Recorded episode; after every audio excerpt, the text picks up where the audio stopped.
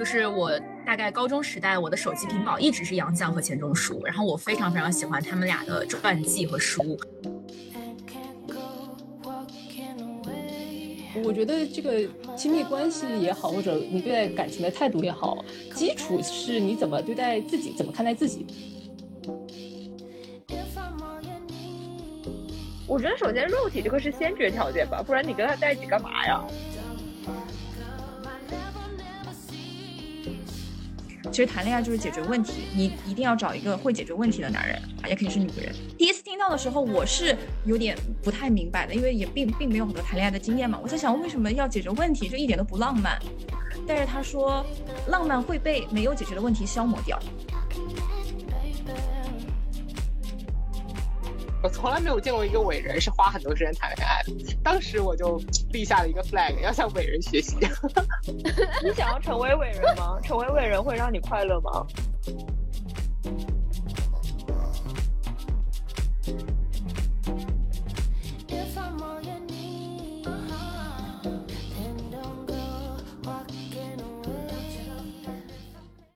大家好，我是小样，一个刚从沃顿 MBA 毕业，准备步入社会的中年女青年。我是自林，现在是一个搞笑的中年女人。我是程，之前是一个大厂的产品经理，现在净身出户，正在准备这个心理咨询的硕士。我是乔伊，我跟小样反过来，刚刚准备离开社会，去学校回炉重造。我是 Alex，我是一个在股票市场沉浮的女中年。我是 L，我现在是互联网大厂的打工人，然后是个资深的吃货，也很喜欢旅游。我是 Sophia，然后现在在创业，平时喜欢户外徒步，是一个 ENFJ 和 ENTJ 的双面人。我是溜溜梅，一个东北话很熟练的四川人，嗯，现在在互联网大厂做产品的搬砖工，是一个非典型的 ENFP 的性格。其实坦诚女子是我们。几个人的一个微信的群聊的名字，然后是我们几个人这个群已经每天活跃了，持续了一年的时间。这个群之所以每天都能活跃，是因为在这一年当中，我们每一个人在不同的时期都因为不同的原因有特别低谷的时候，在这个群里，其实大家会特别坦诚的去暴露自己的焦虑、自己脆弱的部分、自己做的不好的事情，甚至是一些传统意义上可能不是特别。站在道德制高点去做的事情，我们都会讨论，也因为这样互相给到了很多的鼓励和支持吧。嗯，所以我个人觉得录这个播客的一个很大的原因是，呃，因为我们希望可以跟大家分享我们这些不好的方面，以此来缓解大家的焦虑，然后提供一个更大的 support network。嗯，我觉得我是特别怀旧的人，比较想借这个机会记录下来我们年轻时候的样子，十年之后回看，知道我们年轻的时候是什么样的。我想在通过这个途径找到同类，或者是找到启发。啊，我会觉得很多女生的成长中，可能大家会说，哎呀，女生聚在一起就是聊八卦。但是其实我是会觉得说，大家很多时候可能，嗯，没有做好准备去暴露自己的脆弱面，尤其是给真正像姐妹一样的人。然后我觉得我们，呃，坦诚姐妹其实应该大部分都是独生子女这一代吧，也代表了很多当下的女生的现状。所以我觉得其实，呃，我们互相之间的陪伴。对我来说是很有力量的，然后我也希望这种力量可以传递给更多的我认识或者不认识的姐妹吧。呃，其实我这边的想法跟交易还是比较像，因为我觉得我们的聊天和话题都很真诚，所以其实想把这些真诚的东西分享出来，然后引起大家一些更广泛的讨论。同意的。呃，我刚刚想要 echo 乔伊说的一个点是。嗯，关于女生，大家会觉得好像在一起就是聊一些特别女性的话题。首先，我觉得女性话题的这个定义就是比较狭隘，并且我自己其实说实话，在成长的过程中，呃，没有过这种七八个女生一起互相支持和互相抱团的经历。但这一年的经历让我觉得。哎，原来大家聚在一起，其实不管是聊天的内容，还是互相支持的方式，是很不受限的。但同时，可能确实因为女性的这种经历，让我们可以更容易感同身受，然后更容易理解对方，更容易提供相应的支持吧。我觉得这个是至少我自己这一年其实是一个挺新的感受。然后我们在选话题的时候，也互相提供和归纳了一些我们自己在思考的，并且我们希望。通过大家的集体思考，获得新的启发的话题。呃，今天这个话题，呃，是想聊一聊关于亲密关系这件事情。我们从刚上大学到现在的这一长段 时间里面，对亲密关系这件事情的定义、感悟和期待发生了什么样的变化？这些变化是从何而来的？嗯，以及我们目前觉得亲密关系的建立和维护中间比较难的，或者说最需要去努力的方向是什么？所以在说到这个话题，我觉得我们要不就先来聊一下关于亲密呃关系的定义。我自己觉得，我们平常聊到的亲密关系，大部分时候是一个相对不可取代的人，就是说这个人我不能说就跟朋友一样，然后大部分时候是。一对一的，然后我自己会觉得说啊，是有一定的身体亲密度的，就是比较偏向是恋人这个方向的关系。虽然我觉得恋人并不一定是唯一可以有的亲密关系，其实可能会有很多种不同的亲密关系。就比如说情感上的，就我能分享情感上的脆弱的，或者说身体上的，或者说灵魂上的。我觉得我的定义可能比较。因为过于接地气，我想说，可能就一起来吃喝拉撒睡，加上呃有事情会第一时间想分享的人吧。就是要生，那如果不生活在一起呢？不生活在一起就不算是亲密关系了吗？嗯，可能我想象中的亲密关系，最后还是要在一起生活，比较有画面感吧。我觉得亲密关系没有一个具体的定义，每个人看到之后都会有不同的反应。然后有些人可能更 value 说生活在一起的部分。有些人可能更 value 说有没有这种独一无二的精神上面的连接，但我我们在这个语境里面聊的亲密关系就是可能比较偏恋人。你大学的时候，十八九岁的你对亲密关系的想象是一个什么样的状态？然后这件事情对比和你现在的感觉的那个差异，主要是差别在了哪里？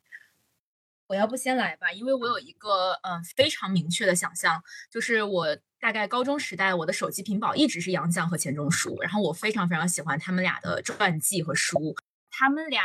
来自于相似的背景，然后有相似的头脑和灵魂，就具体体现在钱钟书给杨绛写过一句话，说呃致我最好的妻子、情人和朋友。然后两个人的一生，就是从在清华第一次见面的开始，一直到他们俩去世，经历过文革，经历过各种事情，漂洋过海，甚至是孩子在他们之前去世，都没有冲淡过他们的感情。嗯，所以这个就是我心中的神仙眷侣的模样，然后也是当时选择跟他们考同一所学校的原因。但同时呢，又觉得我不值得，或者是说我不够幸运去拥有这样的关系，所以我只是远远的去羡慕。我会去看杨绛在学校里做过的书桌，然后会去看他们俩就是走过的地方、传记的地方。但是我不觉得我能够有这样的感情，呃，这个是十八九岁的时候的状态吧。你还觉得你现在亲密伴侣还确实是你最好的朋友吗？这个会是你很重要的一个择偶的标准吗？呃，这个是我最近还在思考的课题，就是可能比如说，因为我觉得同时要让这个人对你有足够的这个吸引力，同时又是有足够深刻的友谊，是一件挺难做到的事情。然后我最近又在看一个新的，等于对我来说一个新的亲密关系的这个模模范吧，就是波伏娃和萨特嘛。那其实波伏娃跟萨特虽然最后合葬在一起，但是。他们俩就更多的是友谊，而不是情人或者这种浪漫的亲密关系。所以我觉得其实有我最近越来越多的感觉到有很多的需求，你可能可以在不同的模式下或者不同的关系里被满足。但是我还没有一个等于我还没有一个新的模型是我想要去追寻或者我觉得我会去实践的。所以你你就是大学时候的那个感觉是非常明确的。你觉得你目前有什么样的期待吗？我觉得完全在一个探索的状态上，然后我觉得首先他们俩的，就是比如说杨绛的这个感情有太多的时间的因素啊，个体的因素，确实是非常幸运的。但是我其实也打破了一种自我的束缚吧，就我不再觉得说我不够幸运，我一定不配拥有这样的感情，就是也不一定，虽然概率很小，但是什么都有可能发生。然后我具体最终会怎么样，还在探索。嗯，你你有哪个瞬间是让你觉得说你不再把他们这个感情作为标杆了？对，应该是最近一次分手的瞬间，因为我觉得我的上一段恋情是加剧了我对于他们这个感情的向往的。我之前也有过类似的经验，就是在没有征兆要被分手之前，但是对方几次说了一些很就是可疑的感悟，就是一个人希望在精神、肉体还有现实三个层面获得满足，实际上在同一个人身上是很难完成的。当时我没有反应过来这句话的意思，后来想想，可能他是有感而发。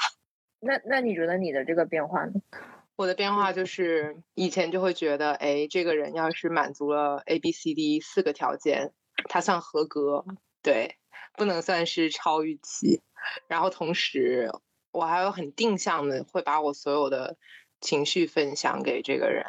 然后觉得他就是跟他分享是会给我带来最大满足感的，跟其他人分享带来的满满足感次之。那现在的感觉就。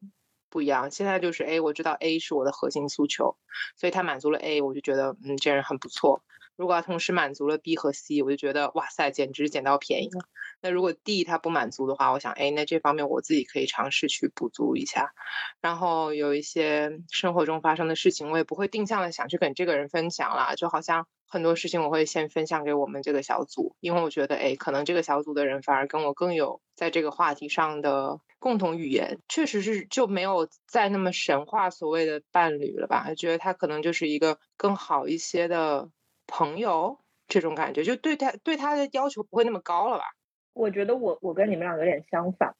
就我觉得你们两个是最开始的时候会觉得伴侣包含了一切，然后慢慢的把这个条件变成说哦，其实我的很多需求可以在朋友身上，但是我在大学的时候对于。伴侣或者对于恋爱或者对于亲密关系的感觉就是喜欢就好，就因为那个时候就觉得你出去玩你有朋友，我不需要这个人每天都要陪我玩，我不需要这个人给我职业上面的任何可以一起陪伴成长的东西，真的就是我现在就喜欢你这件事情，然后就觉得你挺好的，我们俩就在一起，然后这件事情如果过去了我不喜欢了就没有了。就有一个很具体的例子，是我大学的时候谈过一个男朋友，是滑雪的时候认识的，然后这个人就是。不管是颜值、能力、背景各方面，其实都非常普通。但是我那个时候就觉得，第一，他滑雪学的特别快，都不是滑的好，是滑雪学的特别快。然后第二，他打鼓非常厉害。然后我就因为这样跟他在一起了。后来我发现我滑雪滑的跟他差不多好了，然后我就对他下头了。然后我们俩就分手了。就是当然这里面简化了中间的很多过程，但是就是类似于会有这种事情发生。然后这样子的话，就是你谈的恋爱，你在一起的时候都很开心。但是你都会时间很短暂，就可能你跟这个人在一起几个月或者一年，你就觉得就我喜欢你的那个点，可能我有点腻了，然后就过去了。然后这样子的事情发生了几次之后，我在某个时间开始对恋爱这件事情失去了兴趣，因为觉得它特别的模块化。然后那个时候开始觉得说，其实你跟一个人在一起是需要长期的陪伴和这种情绪价值和呃，就是可能你喜欢他的东西得是一些更本质的东西，而不是像。滑雪这样子非常浮于表面的事情，嗯，所以我现在对一个亲密关系的想象就是，可能更多的是长期陪伴吧，然后可以共同成长、互相理解，倒也不需要包含其他所有的东西，但是对于长期的品质和可能性会更看重一点。哎，那你会期望在伴侣身上获得所有的满足吗？就比如说肉体上的、心灵上的或者情绪方面的价值？我觉得目前来讲，我的答案是是的，要满足这三个方面。但是我觉得可能不需要全部完全满足吧。就比如说，可能某一个方面它是可以跟你沟通，但它不一定能让你怎么讲呢？想的更深入，但是是可交流的。有优先级吗？我们刚刚说什么心灵、肉体，第三个是啥？情绪价值。情绪价值。我觉得首先肉体这个是先决条件吧，不然你跟他在一起干嘛呀？啊谁知道了？就是你 OK，心灵、肉体、情绪价值，首先对我个人，然后这个语境是比较偏恋人的这种亲密关系的话，呃，然后我是一个朋友，就是男性、女性都很多的人嘛，所以我就觉得说，那对我来讲，其实如果说是恋人和朋友，一个最大的、最明确的区别就是你们俩肉体之间有没有 性行为，这这是可以播的吗？所以我觉得肉体是先决条件啊。如果这个人都不给你提供情绪价值，他应该并不能算你任何的亲密关系吧？你就算是朋友也有情绪价值啊。然后心灵就是，我觉得如果没有心灵的话，会沟通成本很高。总体来讲，可能我觉得肉体是先决条件，情绪是必要条件，心灵是就也是必要条件，无法排斥。就是我全都要。对呀，就是那那那，请问就像 Alex 和乔伊。如果说这三项你们现在觉得可以放弃的话，你会放弃哪一个呢？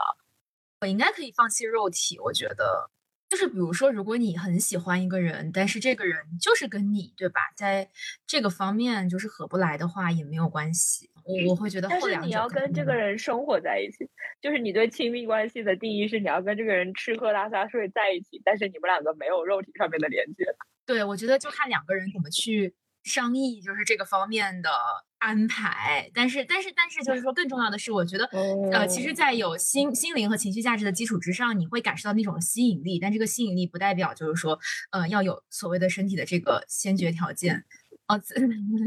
自林说 INTJ 可以计划，就是我最近在认真的研究波伏娃跟萨特的契约，就是嗯，波伏娃跟萨特在他们俩都十几二十多岁的时候认识彼此，对吧？都是这个哲学的年轻的学者，然后他们遇到之后呢，就是被双方吸引了，但彼此同时都有其他的男伴或者女伴，所以他们俩在很早的时候就达成了一致。就波伏娃说了一句话，说萨特是我唯一的智慧上的朋友。我可以有其他身体和心灵上的朋友，但只有萨特是我智慧上的朋友。嗯，所以他们俩就约定说，就其实我们可以一直维持这样的关系，不结婚，我们是恋人，我们也可以跟别人在一起。然后他们彼此都经历了很多其他不同的伴侣，嗯，甚至比如说波伏娃为一个伴侣写的小说得奖，然后萨特差点跟另外一个伴侣结婚。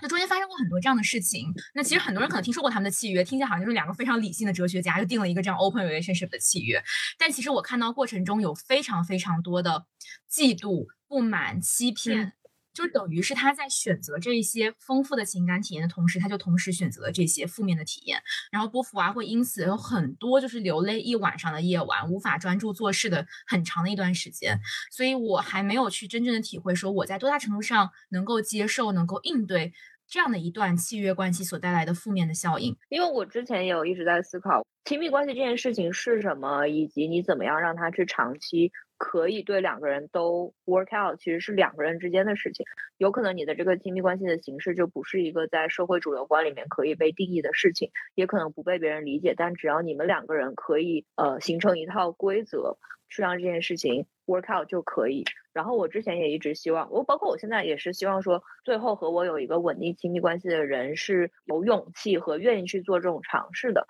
但是我不是前几天在说我在看那个《灿烂的前行》嘛，然后里面就有一对前任，就是在一起五年，然后又分开五年，中间这个男生也跟别的女生在一起过，然后我就意识到这个有一个问题是在于。虽然这件事情对于你们两个人之间是形成了一个契约，可能你们两个人是相互统一和公平的，但是他可能对于你们两个人接触的其他人是不公平的，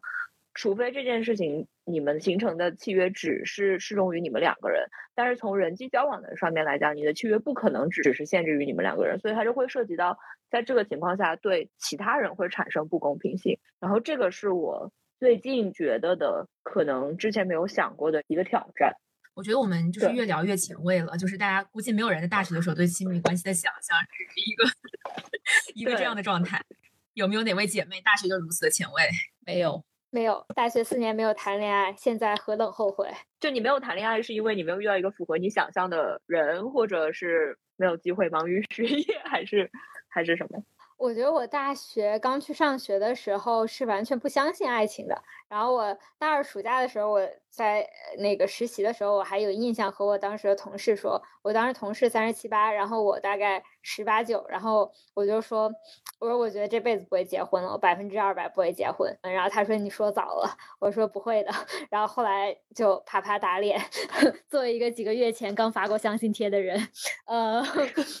但是我大一大二是真的不相信就是爱情，然后也没有对结婚有任何憧憬什么的，因为就从小到大其实。没有见证过周围有特别幸福的爱情，让我特别羡慕。后来上大学期间，其实蛮幸运的，遇到了一个很好的导师。然后他的家庭其实呃每年在呃感恩节呀，还有圣诞节什么的，都会邀请我去他家跟他家一起过节。然后他们家就是。夫妻在两个人就是都很艰难的时候都互相支持，然后没有那种说我支持你多，你支持我少的这种特别在意这些东西。然后在他们身上也学到了无条件爱这些概念。他们俩有三个孩子，然后都是连着一，就是一年生一个，连着三个连着生的，然后其实都是他们俩自己带的孩子。我就觉得这种都挺过来，然后两个人能够一起相互搀扶过这么久，他们现在都六十多岁了，然后就还挺令人羡慕的。如果能拥有这样的爱情，所以我现在从遇到他们到现在十年了吧，我觉得现在我对于婚姻的状态。呃，是百分之五十、百分之五十这样的一个开放的接受程度了，所以还是跟大学期间有很大的变化的。呃，自玲，你交代一下你大学谈了几场恋爱？没有，我大学也没有谈恋爱。哇，真的吗？对，这不不像你。对我大学没有谈恋爱，因为我高中早恋影响了我的学习，到了大学以后就非常的后悔。对，然后当时我没有办法很好的兼顾我的感情和我的学习，所以在二者之间，觉得还是学习比较重要。但当时呃，肯定会有一些春心萌动的时候，然后也有遇到过喜欢的人，但是最后都没有恋爱。呃，我当时喜欢的就是真的很像那种青春小说里面写的啊，就很容易喜欢上好看的男生，然后也误打误撞的喜欢过 gay。就很尴尬，对，喜欢了以后才发现是 gay，以至于后来我会谈过的男朋友，他们都有被呃男生喜欢过的那种经历吧。所以目前看来，自己应该是唯一一个口味好像从大学到现在竟然毫无变化的人。不，他大学的时候喜欢学习。我我想听刘柔梅的，其实我大学的时候，我觉得其实谈的是我认真的第一段恋爱。然后那段恋爱里，我其实觉得，嗯，好像感情它是一个有一个既有的模式，或者是一个固定的流程，就好像大家普遍的感情都会从呃认识到恋爱，然后到结婚，然后接下来可能是可以持续，或者说是这种情感破裂。在那个时候，我心里是嗯觉得，好像所有的感情都会有这个路径持续下去，并且会觉得有一些时间上的焦虑。就像我之前觉得，呃，如果谈恋爱三年之内不结婚的话，那这两个人就不会有结婚的可能性，因为恋爱期间可能会消磨掉就是大家的这部分的激情和冲动。所以其实我在那个时候的那段恋爱里，我是会有很多的这种呃模式的想法和一些时间上的焦虑的。所以我当时呃的那段感情，我处在恋爱和我认为的这个恋爱和结婚的中间点，就产生了很多矛盾。而且还有个很离谱的事情，呃，是我当时就是结束上一段感情的时候，我用了一个晚上来去写我当时从跟这个人认识到恋爱到最后分手的所有的关键的事情和时间的节点，以及我每个阶段的对这个人感情的变化和对这段感情的想法的变化。我当时做的目的是，以后更好的去分析我为什么会在这段感情里这么去做，或者两个人为什么会这么发展。当时就会觉得好像还是需要去记下来，然后好好的复盘一下。当时这么做也蛮好的一个点是，我比如说过了两年回看，其实很多细节我都忘了，但是我在看之前自己写的那段东西，我还可以回忆起来我之前的想法，然后发现我之前和现在就是想法其实有了很大的变化。好奇你当时就是记录，或者是你时隔一年两年，你再回看那个记录的时候，有没有你觉得想跟我们分享的一些故事？其实我是从这段感情里，呃，结束出来的时候，我其实会每隔半年或者每隔一年再去看一下之前写的东西，然后在那下面再继续写一下自己的感受。很明显的能发现，就是自己的感受的变化是，比如说刚分手一个月到三个月的时候，当时自己写的东西就是语气非常的愤怒，然后再过半年之后。然后我就会写一个很分析性的内容，比如说，我觉得我当时写的东西其实都是从我自己的视角出发的一个故事，但是其实半年之后看，其实发现就只是一个单人的叙事，就是从这个感情里跳脱出来看了之后，突然就会发现，嗯，自己以前的一些想法和观点，它是会有一个比较单一的单一性的吧？那你现在的想法是什么样的？我现在其实觉得两个人的关系，它应该更开放。就是不取决于说是他应该是什么样子，就是可能更取决于两个人在这段关系里的一些感受和互动吧。我现在觉得可能就是，比如说性别啊，或者是年龄啊，或者在一起的时间啊，可能这些都不太重要。最重要的是，呃，你值得把自己的时间和精力分享给这个人，而且两个人可以持续的维系这个关系，我会觉得比较重要。所以感觉嗯、在这个阶段会抛弃了那些比较模式和定义的东西，反而是觉得嗯找到这样的一个人，或者是找到这样的一种关系的状态，对我个人而言会更重要一点。就是回到了亲密关系的体验本身。对我感觉是，呃，回到了这个东西的本身，就是不再尝试去对它呃下定义和拿一个东西去框住它，反而就是想要自己去体会，就是这种关系对自己的一些情绪上的东西。我同意。对，但是 但是最近没有遇到，就是想要去互动的人。因为我觉得这个标准其实是变高了的，嗯，就因为你没有一嗯个既定的标准，可以在一个社会平均值层面去判断，而是一个你自己的标准。那自己的标准，我觉得其实会就首先你要理解自己的标准在哪里，然后就是其实我觉得年龄越大，你对自己的时间是会更吝啬的，这个标准也会不断的变高。嗯，我觉得如果是这样的话，好像其实对两个人提出了更高的要求，这两嗯个人都会愿意说是为对方去不断的调试和改变，而且只嗯聚焦在两个人的互动上。其实它是一个更加需要两个成年人的成熟思考的一件事儿。因为像以前，如果是嗯大家只在一个社会的框架下，就是我们直接去说一些比较明确的条件，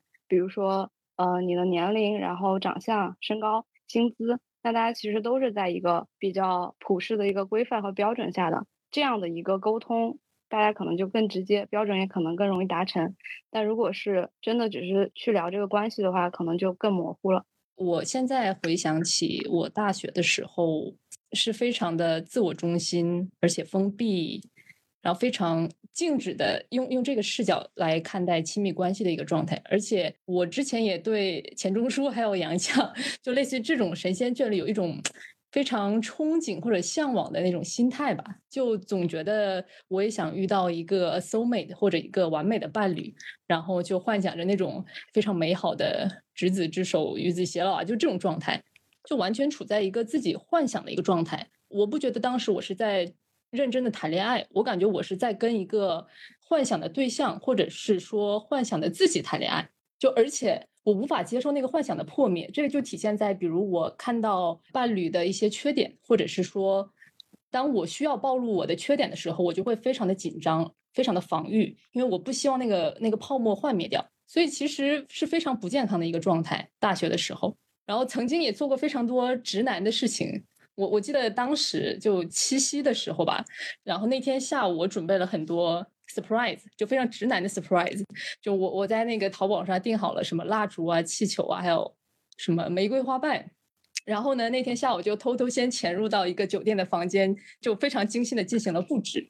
然后其实它非常土了，它现根本不是现在的那种 ins 风，非常好看的那种，非常土。但我当时就觉得，哎，今天是七夕，我觉得我应该这么做。但是我们完全没有考虑到，其实对方他完全没有在 expecting this。那天那天晚上，我跟他进入到那个房间的时候，他的整个状态呢，不是惊喜，而是惊吓。就他第一反应就是卧槽，这什么鬼？然后他就看见那个地上的那个玫瑰啊，然后还有灯啊，这这些东西，然后就觉得说，哎呀，我我其实一点都不喜欢这些东西。但是那个瞬间，我还在，我虽然没有表现出来，但其实我我内心在偷偷的埋怨对方，就是，呃，费心费力准备了这么多，然后结果你却不买账，也不喜欢，然后也也没有表达任何就觉得你辛苦了的这种这种感受。所以当时我是非常的不开心的，但是我现在想回想起来，其实我是完全没有尊重对方的意愿。就他本身是完全不喜欢惊喜的人，然后他也不太喜欢这种就表面虚无的东西，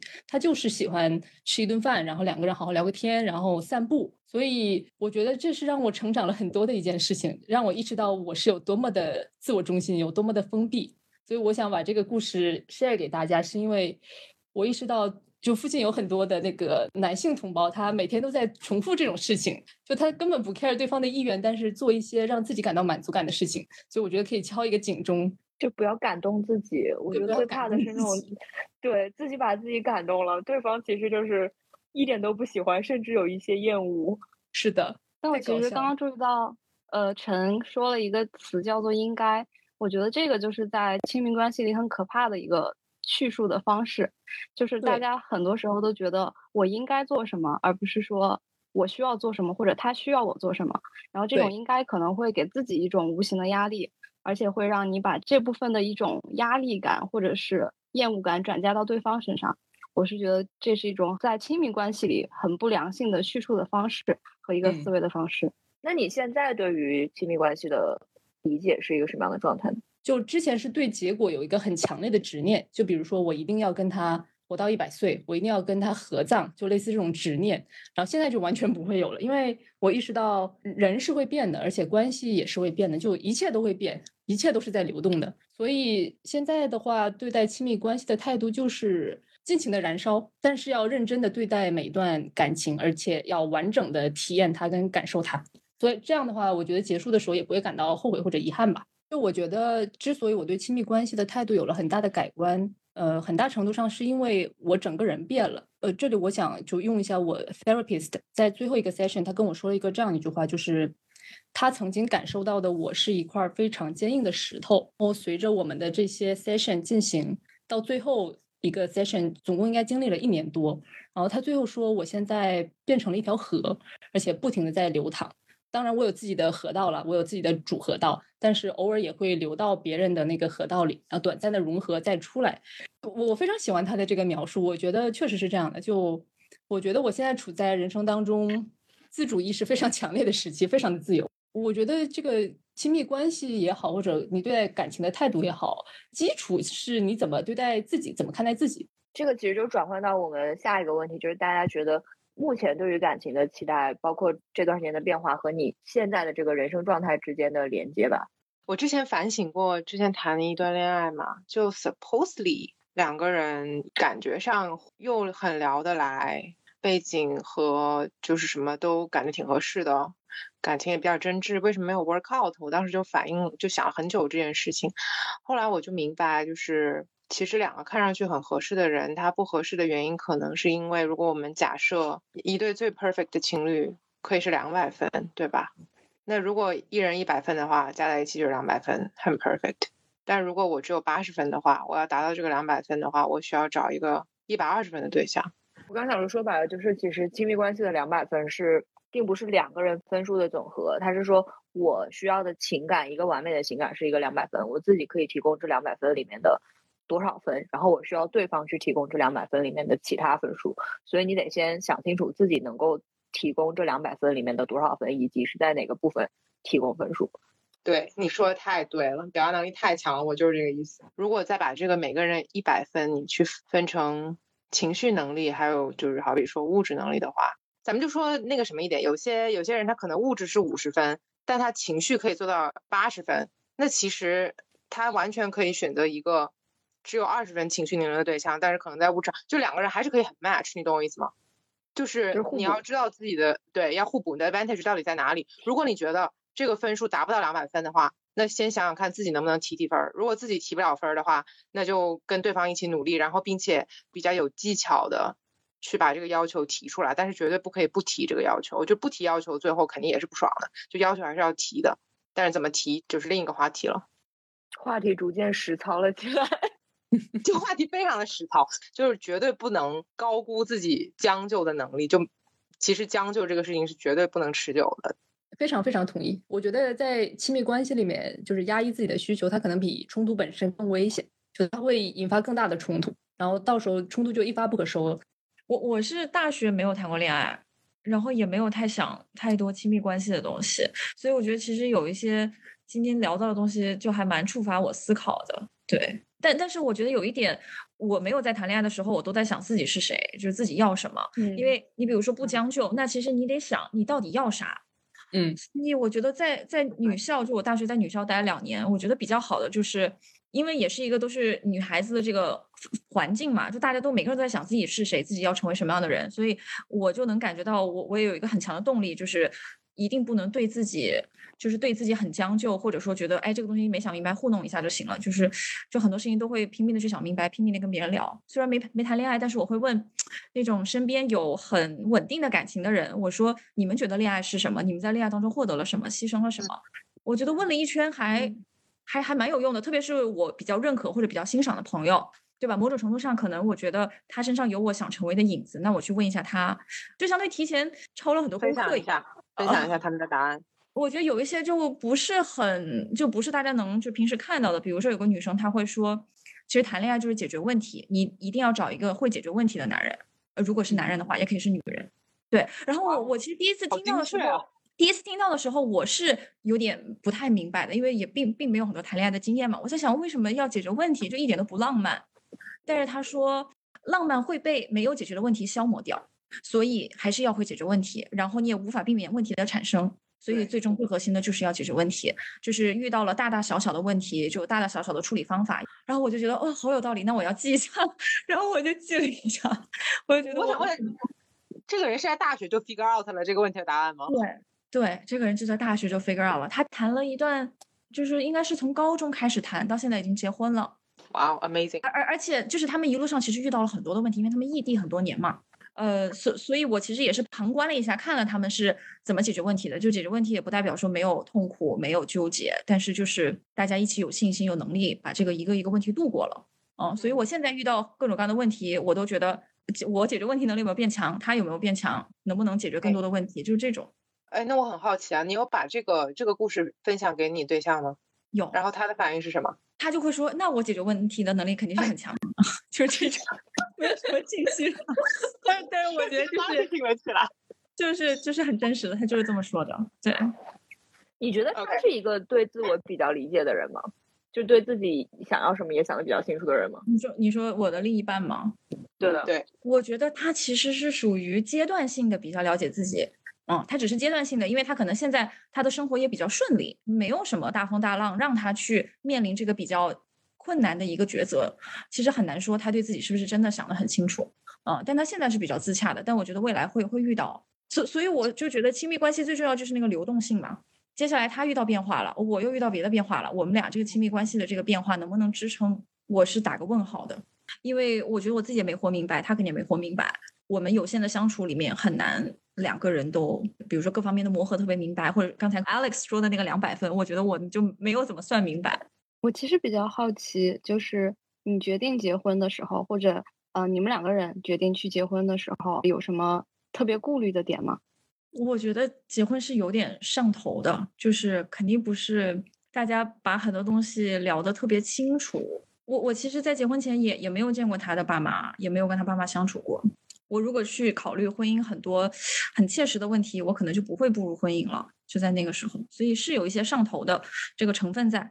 但是，呃，在谈恋爱的时候，就会把一些比较关键的问题，比如说价值观啊，或者是个人的这种呃事业啊、追求啊、兴趣爱好这些，都会有很多的讨论。包括兴趣爱好这些，也不能听他口头说，你得真的跟他一起生活，你才知道。啊，你比如说他可能会说他很喜欢啊做有意思的事情，然后到头来发现他就喜欢在家工作，那这个也很大的落差，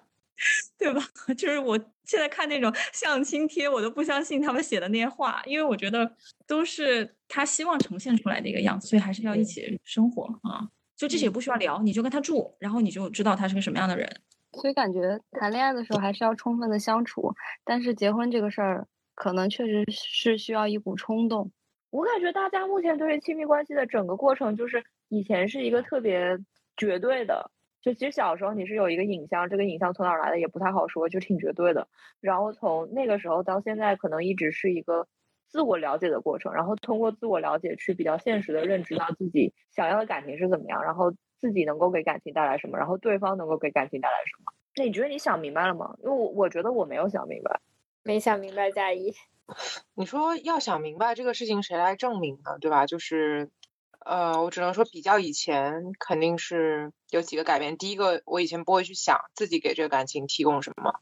我觉得现在这个 mindset 完全就变了。就是你还是要想，就是你在这个感情这段关系里面到底有什么不能够被 replace 的价值？我觉得这个是很核心的。毕竟人家跟你在一起，长期在一起，他要有个理由；你跟他长期在一起，你也要有个理由。然后最好这个理由是不会随着一些外界东西去变化的。这个是第一个改变吧。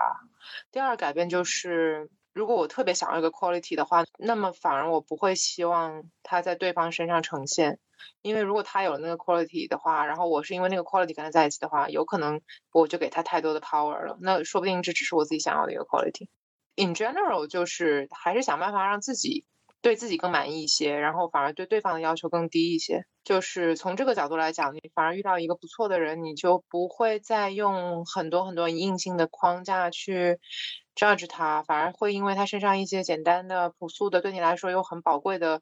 特征，反而会觉得这个人特别值得珍惜。哎，这里我很同意，我觉得你说的让自己变强大，不要只就是给对方过多的预期，这我都同意。但我觉得还想抛一个概念，就是我就不管现在在什么样的状态，可能都要相信自己现在的状态就值得被爱。对，这个这个这个我好像老要提醒自己，爱自己是我觉得最重要的要修的一门课。甚至觉得，如果对方是在你觉得自己不好的状态出现，并且很爱你的话。其实感觉后面的感情会更没有压力，就是更坦诚。我最近在想思考的就是亲密关系的两个问题，一个是长期的亲密关系的价值到底在哪里？就像我之前说的，我觉得我以前对于亲密关系的长期性其实并不是很在意，就觉得开心最重要。后来就觉得自己还是渴望长期的状态，就在思考说长期的意义到底在哪里。然后我现在就觉得，其实有一个人可以帮着你记录你的成长，然后。以此来给你一个更无私的支持，我觉得是很重要的。你可以看到另外一个人的成长，看到他怎么样变得更好。通过这个，就接受他的所有，因为你可能看到他没有现在这么强的时候，然后你觉得那个时候他很可爱，就是你理解他成为现在的他所付出的一切，其实是更值得珍惜的。我感觉这个好像是长期的意义。然后我第二个在思考问题，其实是亲密关系和普通朋友之间的差别。就我觉得会有一些朋友，你可以说他是亲密关系，但是从一个恋人的角度来讲呢，这种亲密关系和普通朋友的差别到底是什么？然后我自己现在有一个有点玄学的理论，就是 我觉得每个人内心里面都有一个小朋友，然后那个小朋友其实是每个人非常重要的、很可爱的。你小时候的时候，你就是这个小朋友，所以所有人都会帮着你保护这个小朋友。但是在你慢慢长大的过程中，外界就觉得小朋友长大了。外界就不会再保护这个小朋友了，你就只能自己在很努力的保护这个小朋友。最后，其实能够跟你一起保护这个小朋友的，可能就是你亲密关系的对方。我觉得这个是我现在觉得亲密关系和普通朋友一个很重要的差别。哦，我我很同意。然后我觉得，就是亲密关系和朋友很大的一个差别，就是亲密关系的那个对象，其实要真的去保护他的那个心中的小孩儿，是要花很多很多的心思和时间的，而且有的时候可能也涉及到自己的一些退让吧。因为小孩之间就是还挺多这种冲突的嘛，对吧？小孩比较自我，对，所以我觉得能能够持续的去看见对方，然后理解对方，然后去包容对方，我觉得这个是需要很大的一个 commitment 的。对，所以这个确实是我觉得亲密关系和朋友比较大的一个差别。就我个人的想法，就是我会把就是我们每个人的，比如情绪也好，想法也好，都看成一个光谱。然后如果这么看的话，我觉得亲密关系的对象是能看到那两个极端的人。然而普通朋友的话，可能是看到更多的是我们的平均值。我可能不会把我特别特别难堪的部分给普通朋友看，或者是说。我会总会有一些边界感在，会保护那个界限，但可能对于亲密关系的对象的话，他会看到我所有部分，就最丑陋的、最难看的、最脆弱的部分，我都会给他看。为什么 INTJ 的比喻是一毛一样的？我也会看光谱。我觉得就是朋友做到极致，其实跟亲密关系没有。就是跟跟恋人可能没有那么大的差异了，当然就是普遍来讲，对恋人的期待还是会更高一点。你要包容他的小孩，他要包容你的小孩，但朋友在两个小孩遇到冲突的时候，可能会选择各退一步吧。嗯，我反而觉得我不会，就我觉得我以前可能会，但是我觉得现在我会尽量把一些负面的或者脆弱的或这些东西，要不然给相信的朋友看，要不然就自己留着。就是更多的是满足他的小朋友的需求，然后自己的需求自己尽尽量自己 handle。有的时候我觉得，我觉得男的跟女的是完全两种不同的动物。很多你可能觉得很 sense，就是很脆弱的地方，或者很需要保护的地方，你给他展示了，他完全不懂，或者说感受反而不是特别好。这个其实不利于关系的长期维护。我会有这种感觉。我觉得他需要学习，不是你的问题。对的，是的。但我不想啊，我觉得没有。我觉得首先这个人如果特别的直，你让他学，他可能真学不会。你还不如就你自己有更好的 outlet，你可以有更跟你更聊得来的朋友，你就跟他讲得了，反正他也能听懂。那个听不懂的人，你就让他整点别的。我就会有这种感觉。哎，但你如果不把你比如这些负面的情绪啊、struggle 这些分享给他，那他其实比较难给你提供情绪价值嘛。那你从他身上预期得到的是啥的？就我会很直接跟他说，就好比说我最近不是遇到点事儿，心情不是太好嘛，然后我会很直接的说我要抱抱，他就会说哦那抱抱，然后是其他的特别细节的我可能就不会跟他讲。那他不会问你要为什么要抱抱吗？会，他会问，我就因为一般来讲，我说出要抱抱的时候，我自己其实已经把这个情绪处理了一阵子了，然后我已经没有那么大需要爆发的了，我就会说哦，刚刚有点有点怎么样怎么样，然后他也会尽他所能提供他的情绪价值，但是我觉得最 struggle 那一段，你给他展露了，然后呢，然后可以怎样呢？可以帮助你在这个感情中获得更多 power，还是可以帮助你在他面前显得更怎么样吗？我觉得都不能啊。就是那个结果并不是正面的呀，那那何必要暴露？但我觉得展露本身是有意义的。我觉得这个可能跟每个人就是从类似经验中得到的结果是否 reinforce 的这个答案相关吧。我之前是感觉可以，后来感觉其实不一定，就是可能人家并不 appreciate 这种负面能量的倾倒，可能人家不喜欢这些东西。我觉得可能这个还是说回了，就你刚刚说的这个两百分的比喻吧，就是每个人可能在感情里面最需要的东西不一样，但我个人倾向于相信，至少你有披露你最脆弱和最不好一面的权利在对方面前，你可以选择不使用这个权利，如果你觉得使用这个权利带来的伤害更多，但是我觉得有这个权利，并且相信你有这个权利本身是对亲密关系好坏的一个验证，至少对我自己来说。对。我能理解，我觉得这个可能就是，反正感情这东西很 personal 嘛，就可能大家对它处理的方式会不一样。嗯，我们要不然快速的聊一下最后的部分。你个人觉得你自己现在在感情上面最想要 work on 的部分是什么？我自己觉得我就是特别特别需要 work on 一件事情，就是耐心，因为我觉得我其实内心是对对方要求非常高的一个人，就是长期的。稳定的、可持续建立的亲密关系，但同时我又有点害怕，说这个人可能不会出现，然后我会有点害怕，说自己得不到呃这种被爱和被喜欢的感觉，所以有些时候会有点急于去进入一段关系，或者说觉得自己必须得喜欢上一个人，或者是被别人喜欢。就是我觉得等待其实是有价值的，然后不应该因为害怕得不到被喜欢的感觉而不去等待。这个是没有亲密关系出现的时候，然后在亲密关系里面，我觉得是。要有耐心，不可能永远是好的。要相信对方是可以解决问题的，然后给两个人时间去解决问题，不要太早的对一个人和一个关系的好坏下结论。我是一个很喜欢被人喜欢的人，应该这样说，应该不是害怕不会被人喜欢，是我是一个很喜欢被人喜欢的人，所以有些时候会着急的想要别人喜欢我。I see，就我感觉你向外界展示展示出来的感觉是 you are very at ease，就是你完全不会 concern 这个事情。嗯，我觉得可能其实是因为我从小的经历告诉我，当一个人觉得你 very at ease 的时候，他其实更容易喜欢你。人都容易被自由的灵魂所吸引。哦，这个好深，这个是之前没有看到的你。嗯，太震惊了，太震惊了！我一直以为你是因为过于洒脱而导致对方遍体鳞伤型。这事儿我觉得这是可以再深挖了，就是我觉得有一些历史的因素。但是我觉得我最开始有这个习惯，其实是因为我很害怕成为走不出来的那个人。然后这个原因是因为我在小时候被关系非常好的朋友，也不是抛弃过，但就是他们抱团离开了我的这种感觉。所以我早期的很多关系里面是有这件事情的，但后来这件事情反而变成了一个习惯，然后可能我的注意力就放到了其他事情上面，比如说朋友，比如说工作，然后这些事情就占据了我更多的注意力。放心吧，这个坦诚女子是不会离开你的。谢谢大家。好了，下一个人。我希望我可以谈恋爱的时候多花点时间工作，不要老谈恋爱，平衡一下这个关系，时间分配。我感觉你已经花很多时间在工作了。对，难 道不是谈恋爱的时候也在？我也想说这个。没错，就是你知道，就刚听完这个小样同学，然后再听听我自己的，我就感觉是不是其实大家因为太恐惧了，所以总会做一些事情去 overcompensate，因为你太害怕自己犯那个错误了，所以 you do everything not to do it。就是你太害怕你恋爱脑了，导致你要时时刻刻保证 you are crazy at working and not in love。那你现在为啥还要 work on balance work 和 love？就花更多时间恋爱不行吗，宝？就是你知道，因为会担心自己变成那样子，所以才会强迫自己不停的工作，就是保证保持现在状态就可以了，就是不要让感情 take too much time。但是你觉得这个状态是你想要的状态吗？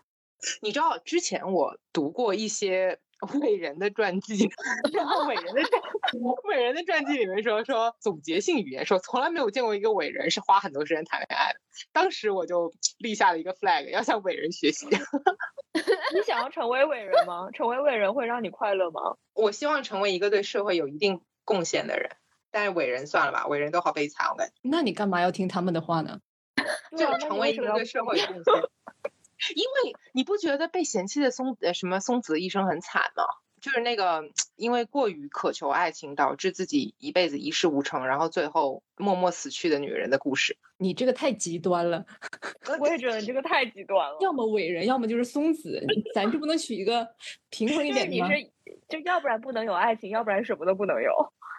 就是尽量把感情控制在百分之二十左右的份额，然后把 everything else 控制在百分之八十，大概是这样一个 ideal 的的 split 吧，我觉得。但你这个 ideal split 是你理性总结出来的，不是你情感上面总结出来的。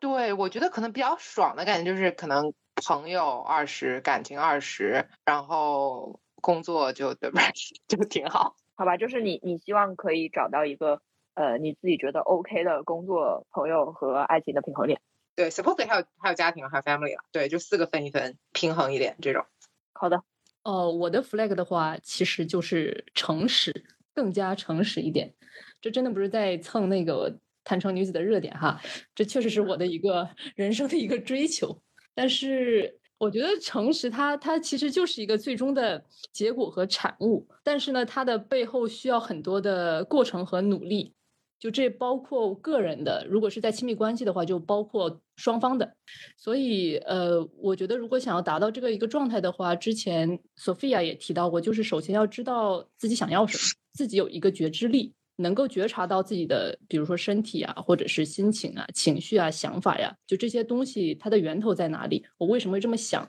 是我真的这么想，还是别人这么告诉我的，这么灌输给我的？我觉得这个挺重要的。当然，我现在这个整个的 sense 还很钝，但还是在慢慢的培养当中。然后另外一点的话，我觉得是勇气的问题。当然，这个其实涉及到很多东西了，包括我们成长的环境、家庭也好，或者是学校，或者是社会，我觉得或多或少都会压抑我们的一些呃勇气吧。我们自己也会形成各种各样的习惯和模式。所以，勇气这个东西也不是说我想有就有的，它需要不停的去经历，然后锻炼和变化。然后，另外题外话的话，我觉得现在很多人对待亲密关系有点太过于简单化和浪漫化了吧？甚至有很多人因为求而不得，就会贬低它的价值，就觉得，哎，我不需要亲密关系，我一个人也可以活得很好。但我觉得其实也没有必要。就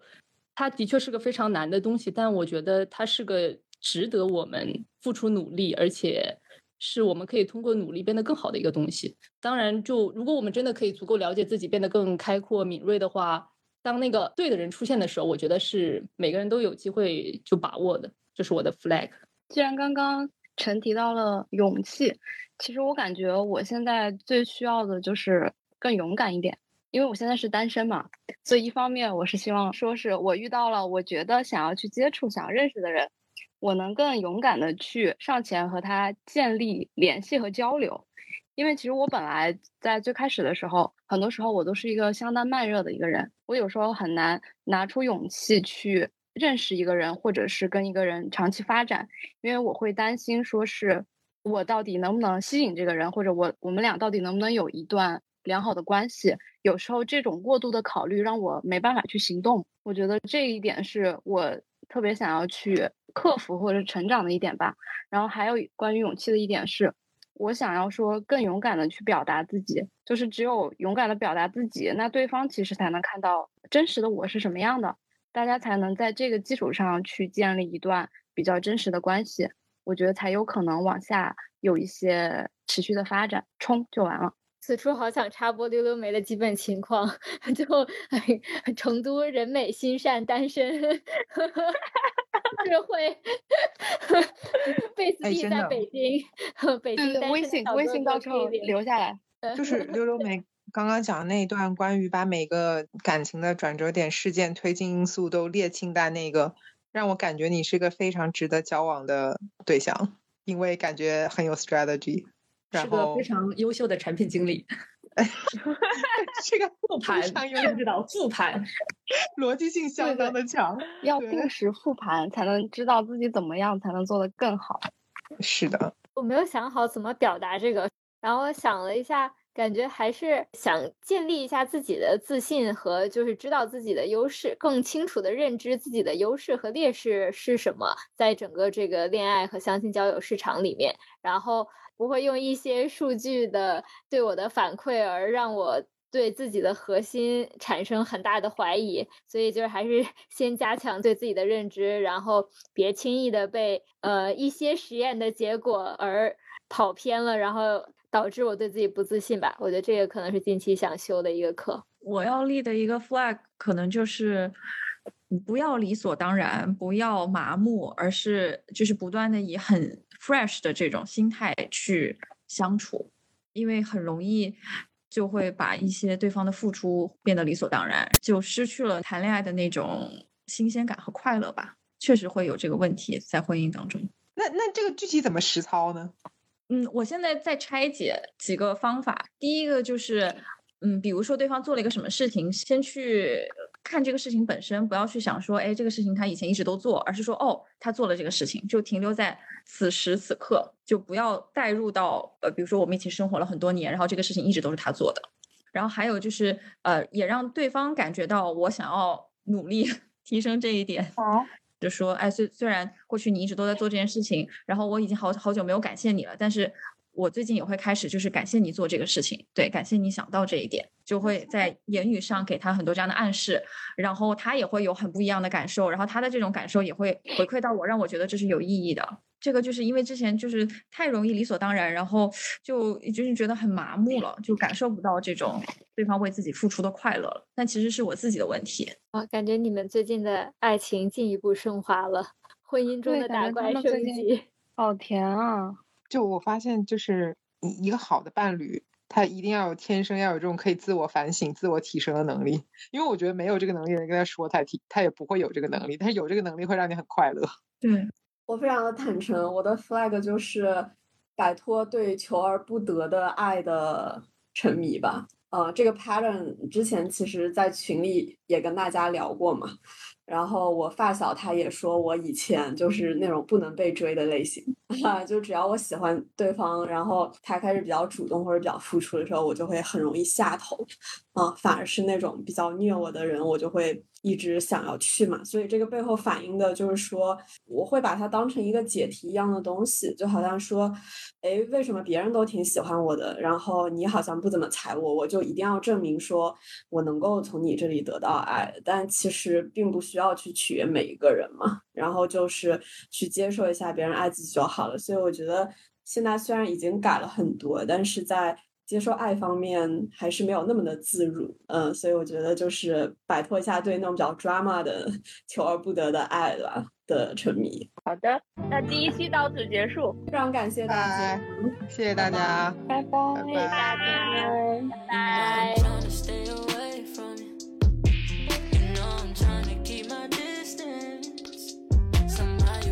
get your way,